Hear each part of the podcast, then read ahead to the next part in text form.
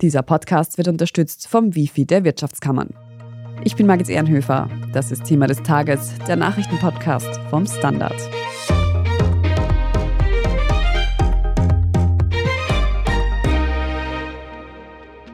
Aktuell leider nicht verfügbar. Diese Nachricht erreicht so manche, die in österreichischen Apotheken nach bestimmten Medikamenten fragen. Und das ausgerechnet jetzt, wo besonders viele Menschen gleichzeitig krank oder zumindest erkältet sind.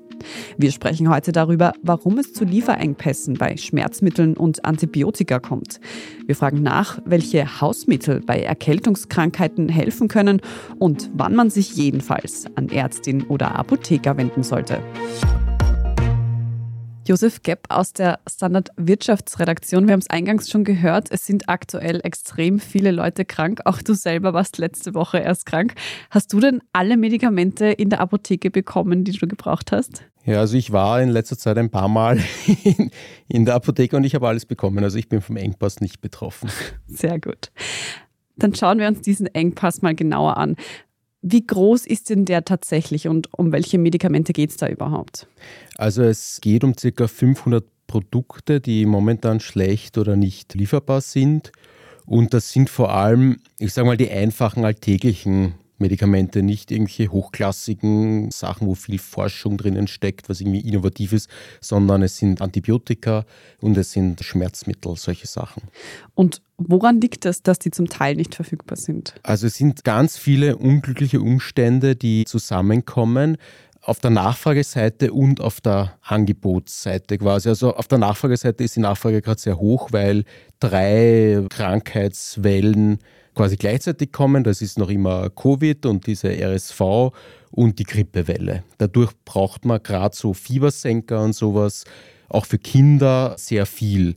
Und auf der anderen Seite ist das Angebot begrenzt, weil viel Arzneimittelproduktion ist nach Asien verlagert worden. Da hat es teilweise dann Exportsperren gegeben wegen Covid. Es gibt Lieferengpässe. Teilweise hat sich schon wieder normalisiert. Die Exportsperren sind schon wieder aufgehoben. Zum Beispiel in Indien, das ein wichtiges Land dafür ist. Aber trotzdem wirkt das halt nach und dann wird vielleicht noch mal ein Werk da und dort zugesperrt und dann kommen einfach so Probleme zusammen und plötzlich sind solche Sachen dann schlecht lieferbar. Also mehrere Faktoren, die hier zusammenspielen. Ja. Über diese drei Krankheitsbilder, die gerade vorherrschen, werden wir später noch genauer sprechen. Was ich mich jetzt frage, ist denn das aktuell eigentlich eine besondere Situation, dass es heuer diese Engpässe gibt oder kommt es auch öfter vor? Das kommt eigentlich immer wieder mal vor, vor allem seit der Corona-Pandemie. Also im Jahr 2020 war das noch viel schlimmer als heute. Also derzeit sind gesagt 500 Produkte nicht lieferbar und im Jahr 2020 waren es 1100, mehr als doppelt so viel. Und wenn man sich erinnert, hat es auch diese Debatte gegeben, dass man Produktionen nach Europa zurückholt und so weiter. Also diese Debatte, das kommt immer wieder und Branchenvertreter warnen auch davor, dass es noch stärker werden wird in den kommenden Jahren. Und gibt es da Pläne oder konkretere Ideen schon, wie man das verbessern könnte? Es gibt da einige Ideen, die debattiert werden. Das geht in Richtung Bevorratung, dass man quasi gesetzlich, ähnlich wie bei Öl oder Gas, dass man so Bestände schafft. Es gibt die Idee, Anreize zu schaffen, dass wieder Unternehmen stärker in Europa produzieren. Es gibt in Europa, das ist eh inzwischen bekannt, eine einzige Penicillinproduktion, die ist in Tirol und dass eben diese Sachen, die quasi nicht so gewinnbringend sind, nicht so hochklassig sind, diese ganz normalen alltäglichen Medikamente, Antibiotika, Schmerzmittel wieder stärker in Europa produziert werden. Die Pharmabranche fordert so Sachen wie zum Beispiel einen Pro-Europa-Bonus, wenn was Made in Europe quasi, dass das dann irgendwie bei Ausschreibungen gezielt berücksichtigt wird oder halt es da finanzielle Förderungen dafür gibt und dergleichen. Es hört sich so an, als würde das alles noch ein wenig dauern, bis man da tatsächlich dann einen Unterschied merkt. Dann kommen wir nochmal zur jetzigen Situation. Kann man denn einschätzen, wie lange diese Engpässe noch anhalten werden? Also ich habe mit Wirtschaftsvertretern gesprochen, die verweisen darauf, dass momentan die Versorgung passt. Also es gibt hin und wieder Engpässe, aber letztlich kriegt jeder, was er braucht. Und es ist schon davon auszugehen, dass sich dieser konkrete Engpass, der jetzt stattfindet, dass sich der wieder auflösen wird, wenn zum Beispiel, ich sage mal, die gesundheitliche Lage insgesamt wieder ein bisschen besser wird. Was aber nicht heißt, dass das Problem in den nächsten Jahren nicht tatsächlich noch schlimmer werden könnte. Und demnach von dem Druck, der dadurch entsteht, wird es auch abhängen, ob dann Maßnahmen gesetzt werden auf europäischer oder auf österreichischer Ebene in die Richtung. Das heißt, kurzfristig müssen wir uns da erstmal keine Sorgen machen, dass jeder und jede die Versorgung bekommt, die er oder sie braucht. Wir schauen uns jetzt gleich noch im Detail an, welche Erreger denn da aktuell überhaupt unterwegs sind und warum so viele Leute deshalb krank sind. Danke aber erst einmal dir, Josef Gepp. Ja, vielen Dank. Pierre Kruckenhauser aus der Standard Gesundheitsredaktion. Wir wollen uns jetzt noch ein bisschen den Gesundheitszustand der ÖsterreicherInnen genauer anschauen. Jetzt haben wir es gerade gehört, der Josef war krank, ich war bis vorgestern noch mit Grippe im Bett und wir merken es auch generell in der Redaktion. Extrem viele sind einfach gerade krank. Warum ist das eigentlich so? Ja, ich merke es bei uns auch im Ressort und ich bin noch verschont. Ich habe das große Glück, aber schauen wir mal. Ich hoffe, es bleibt so. Dass gerade so viele krank sind, das liegt daran, dass im Moment eine Vielzahl an Erregern gleichzeitig im Umlauf ist. Da draußen tummeln sich Influenza, SARS-CoV-2, RSV, saisonale Coronaviren, Rhino- und Adenoviren und die alle machen Infektionen der Atemwege. Und das Besondere ist einfach, dass die alle gerade wirklich gleichzeitig einen gewissen Peak haben und drum sind so viele krank. Es ist zwar so, dass manche Menschen mehrere Infektionen gleichzeitig haben. Ein Arzt hat mir erzählt von einem Patienten, bei dem man fünf unterschiedliche Viren gleichzeitig gefunden hat. Das muss man sich mal vorstellen also Fünffachinfektion. Die Rhinoviren, die Adenoviren und die saisonalen Coronaviren sind dabei eher harmlos. Natürlich machen die auch oft unangenehme Erkältungen, auch mit Fieber, aber da muss man sich keine Sorgen machen, dass das gefährlich werden kann. Anders sieht es aus bei RSV, Influenza und SARS-CoV-2. Das bezeichnen manche sogar als Triple-Demic, also als dreifache Pandemie. Soweit würde ich jetzt nicht gehen, aber es ist schon eine recht heftige Situation im Moment. SARS-CoV-2 ist ja derzeit noch am wenigsten problematisch in dem Zusammenhang, also vor allem was die Auslastung der Spitäler anbelangt, weil da sind einfach sehr viele Menschen durch die Impfung Gott sei Dank geschützt. Aber die Influenza-Welle ist dieses Jahr ungewöhnlich früh dran. Man kann auch nicht sagen, ob es eine besonders hohe Welle wird. Das kann man auch nicht sicher sagen. Aber der Peak ist schon einmal sehr früh. Und ein echtes Problem ist diese RSV-Welle. Das sind eben diese respiratorischen Synzytialviren, über die haben wir eh auch schon einmal gesprochen. Und die können besonders für kleine Kinder recht problematisch werden, weil da infizierte Zellen verklumpen und dann die Atemwege sozusagen verlegen. Und weil die Atemwege bei den ganz kleinen Kindern eben noch rein anatomisch so schmal sind, kann das eben massive Atemprobleme verursachen und dann müssen die teilweise sogar beatmet werden. Und da sind die Kinderstationen derzeit in Österreich schon sehr am Limit oder sogar überfüllt. Das ist aber übrigens nicht nur bei uns, sondern in der gesamten nördlichen Hemisphäre. Genau, wie du sagst, zu den Kinderspitälern haben wir schon vergangene Woche eine eigene Folge gemacht. Wer sich dafür also noch genauer interessiert, am besten da nochmal nachhören. Pia, was aber schon auffällt, ist, dass im Vergleich zu den letzten Wintern, in denen ja die Corona-Maßnahmen viel strenger noch waren, dass dieses Jahr diese klassischen Erkältungskrankheiten viel ausgeprägter sind. Und jetzt habe ich schon ein bisschen mitbekommen, es vermuten manche, dass Maske tragen hätte unser Immunsystem geschwächt. Stimmt denn das? Nein, das stimmt definitiv nicht. Man muss dazu sagen, es ist ein Irrglaube, dass man das Immunsystem stärken oder schwächen kann. Das Immunsystem arbeitet immer mehr oder weniger gleich gut und wenn einmal eine Grundimmunität da ist, dann bleibt die auch weitgehend erhalten. Also das ist nicht so wie ein Konto, auf das man einzahlt und wenn man im Minus ist, dann muss man mehr einzahlen in Form von Infektionen. Diese Vorstellung ist ein bisschen absurd und das geistert so herum, aber die stimmt einfach nicht. Was schon der Fall ist, ist, dass womöglich die Antikörper im Körper weniger sind. Also man muss sich das so vorstellen. Ein Erreger kommt in den Körper, Dort sehen ihn bereits vorhandene Antikörper und entsorgen ihn. Das ist ja ein Thema, das man vielfach besprochen hat im Zuge der Pandemie. Idealerweise entsorgen die Antikörper das Virus, bevor man überhaupt Symptome hat. Wenn aber jetzt das Immunsystem länger keinen Kontakt zu diesem spezifischen Erreger gehabt hat, dann sind weniger Antikörper vorhanden, weil die ja sehr lange nicht gebraucht wurden.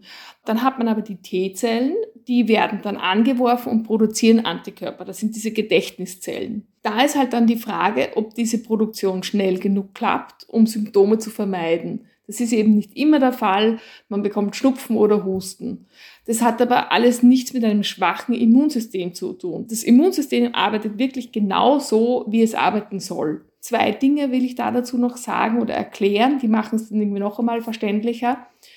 Prinzipiell hält die Immunität bei vielen respiratorischen Infektionen nur sehr kurz an. Sechs Monate sind da schon recht lang, vor allem zum Beispiel die Rhinoviren, die ungefähr die Hälfte aller grippalen Infekte ausmachen. Das heißt, man steckt sich mit denen prinzipiell recht oft an, egal ob Masken getragen werden oder nicht, einfach weil die Immunität so kurz ist. Und je öfter man sich ansteckt, desto weniger oft kriegt man Symptome, weil die Antikörper noch so präsent sind. Aber die Immunität ist immer nach ein paar Monaten weg. Und dann kommt dazu, all diese Viren, die haben unendlich viele Subvarianten. Bei den Rhinoviren gibt es Viren, wo sich das Genom zu 70 Prozent unterscheidet. Das heißt, wenn ich mich mit einem Rhinovirus anstecke, kann ich mich unmittelbar darauf oder sogar noch gleichzeitig mit einer anderen Variante anstecken, einfach weil die so unterschiedlich sind, dass die Antikörper das nicht erkennen können. Auch das kennen wir ja schon von Corona. Das ist aber bei den Rhino- und Adenoviren noch einmal viel intensiver.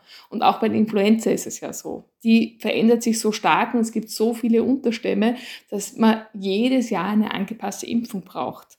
Es ist alles nichts Ungewöhnliches und hat nur wenig dazu zu tun oder eigentlich nichts damit zu tun, dass wir so viel Maske getragen haben.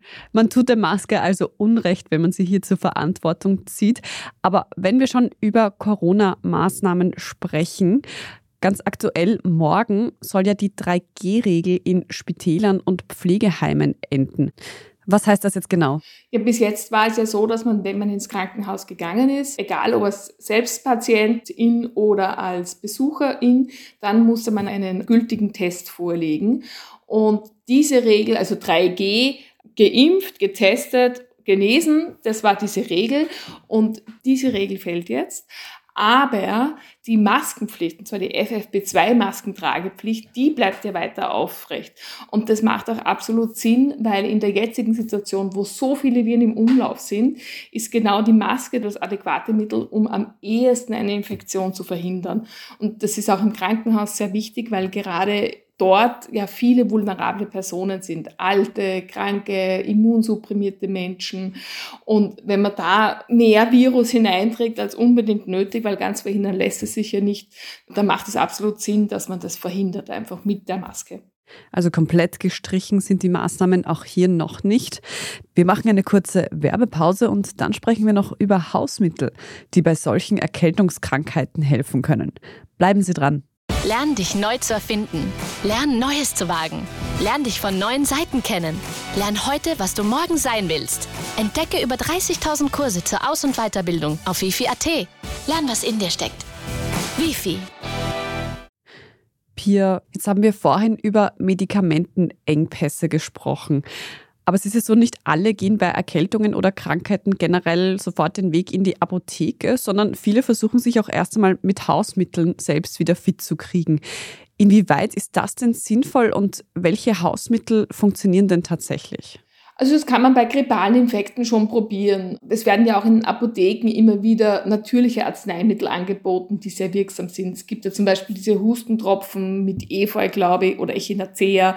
Also es gibt sehr viele Naturmittel, die durchaus gut funktionieren. Da gibt es viele Wirkstoffe.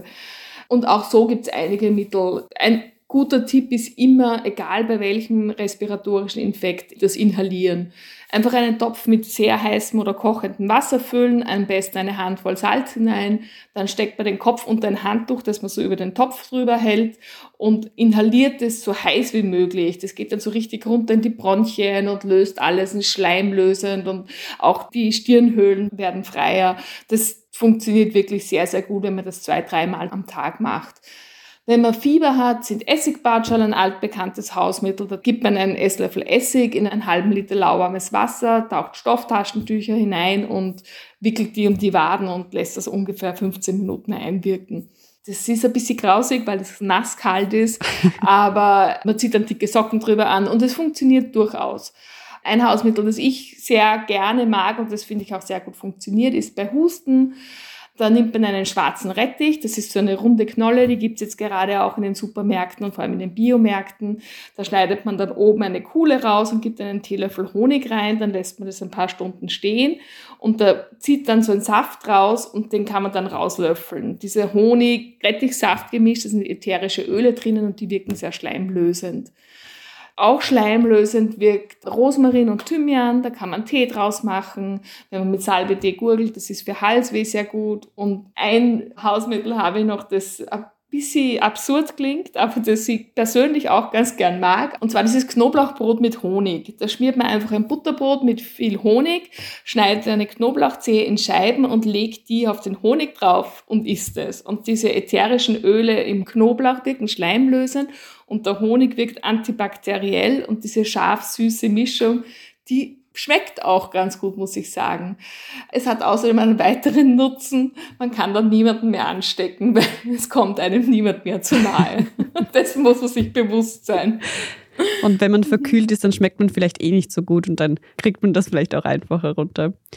Und gibt es denn auch irgendwelche Hausmittel, ich sag mal Mythen, die weit verbreitet sind, aber vielleicht gar nichts bringen? Ja, Alkohol. Es gibt genug Menschen, die machen sich einen Grog mit viel Rum und wollen die Verkühlung dann ausschwitzen.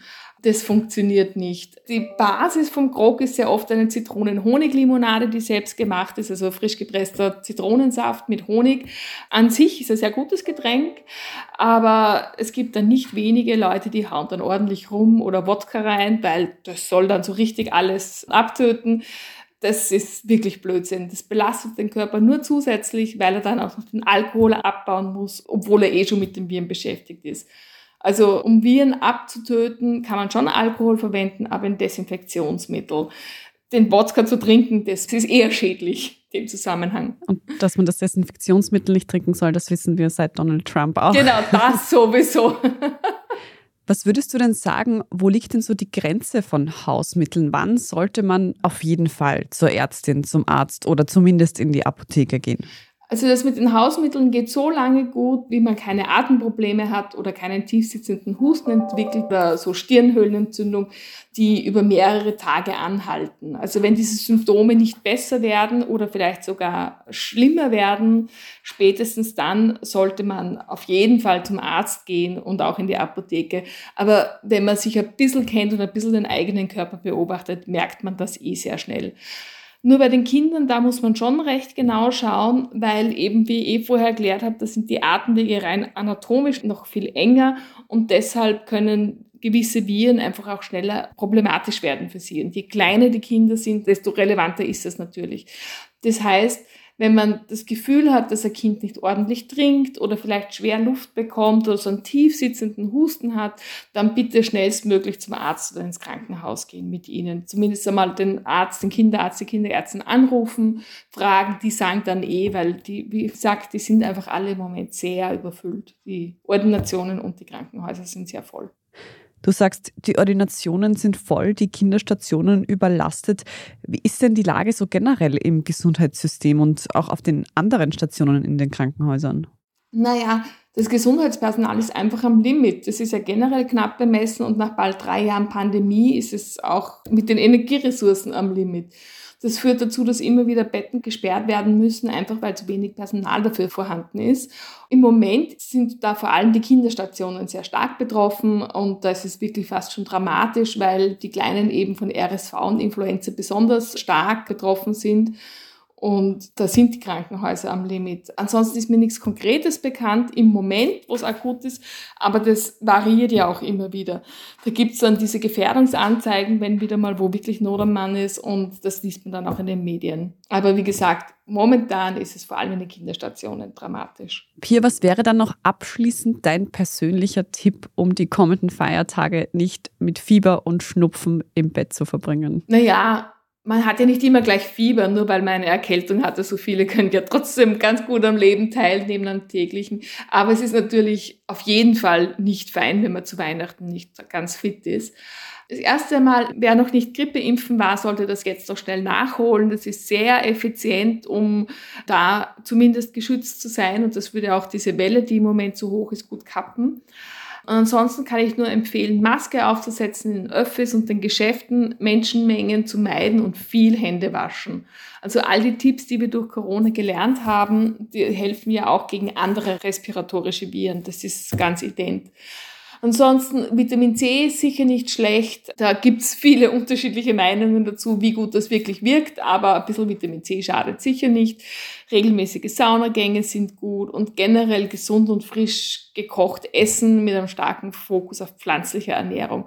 Das ist halt jetzt nichts, was akut wirkt, aber langfristig oder über einen längeren Zeitraum gepflegt ist das schon sehr gut fürs Immunsystem.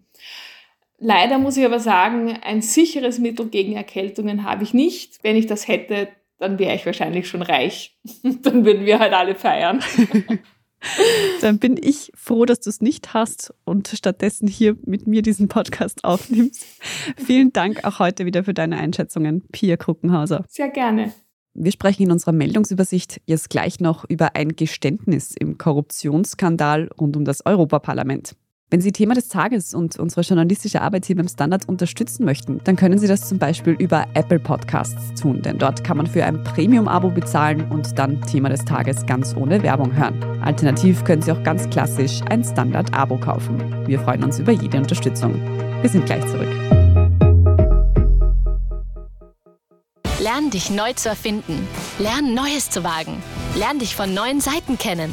Lern heute, was du morgen sein willst. Entdecke über 30.000 Kurse zur Aus- und Weiterbildung auf wifi.at. Lern, was in dir steckt.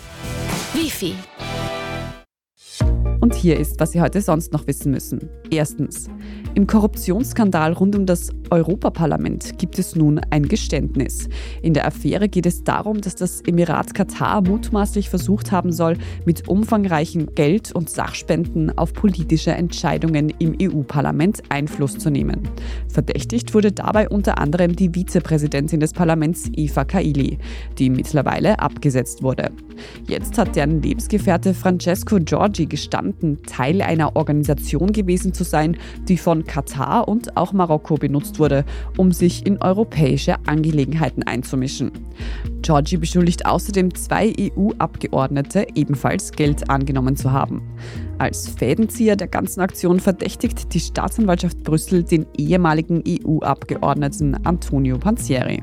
Zweitens, in Kärnten sorgt gendergerechte Sprache für Aufregung. Ein Leitfaden der Kärntner Landesregierung schreibt auf über 70 Seiten Formulierungen für Funktionsbezeichnungen vor, eben in gendergerechter Form. Statt fachmännisch soll zum Beispiel fachkundig verwendet werden, statt Gast eher Besuchsperson oder statt Vater oder Mutter einfach Elternteil. Angewendet sollen diese Vorgaben im Schriftverkehr der Verwaltung werden, wie zum Beispiel in E-Mails, Broschüren oder auch Briefen. Das hagelt Kritik von Seiten der ÖVP. Die FPÖ ortet gar Gender-Wahnsinn. Den ganzen Leitfaden finden Sie zum Nachlesen auf der Standard.at. Und drittens, wir sagen ein riesiges Dankeschön an unsere HörerInnen. Denn die Podcast-Jahrescharts sind erschienen und Thema des Tages wurde auf Apple Podcasts zur Top Show 2022 gekürt. Unser Schwesterpodcast Inside Austria ist die Most Followed Show 2022 und auch unser jüngster Podcast Lohnt sich das hat es auf Platz 2 der Top New Shows geschafft. Wir freuen uns riesig und hoffen natürlich, Sie begleiten uns auch im kommenden Jahr weiter. Und wenn wir schon über unsere Schwester-Podcasts sprechen, heute Donnerstag ist wieder eine neue Folge Besser Leben erschienen und diesmal geht es darum, warum wir alle viel mehr singen sollten und wie man sich traut, das nicht nur unter der Dusche zu tun. Und als besonderes Highlight in dieser Folge gibt es Gesangseinlagen von unseren Besser Leben-Kolleginnen. Alles weitere zum aktuellen Weltgeschehen finden Sie wie immer auf der Standard.at. Falls Sie noch Anmerkungen oder Feedback für uns haben, dann schicken Sie diese gerne an podcast.derstandard.at. Und wenn Ihnen diese Folge von Thema des Tages gefallen hat und Sie auch keine weitere mehr verpassen möchten, dann abonnieren Sie uns am besten dort, wo Sie Ihre Podcasts am liebsten hören. Und wenn Sie uns darüber hinaus noch unterstützen möchten, dann lassen Sie uns am besten eine gute Bewertung da, denn damit erreichen wir am besten neue Hörerinnen und Hörer. Ich bin Margit Ehrenhöfer, danke fürs Zuhören und bis zum nächsten Mal.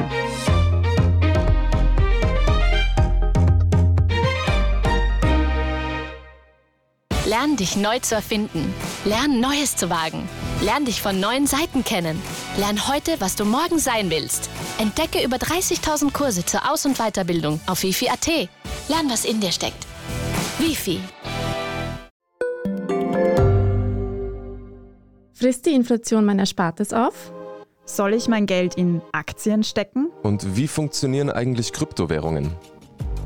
Im neuen Standard-Podcast Lohnt sich das? sprechen wir über alles rund ums Thema Geld und Geldanlage. Wie man in Aktien investiert und was genau hinter einem NFT steckt. Im Gespräch mit ExpertInnen gehen wir jede Woche diesen und vielen weiteren Fragen auf den Grund. Lohnt sich das? Der Standard-Podcast über Geld findet ihr auf der Standard.at und überall, wo es Podcasts gibt.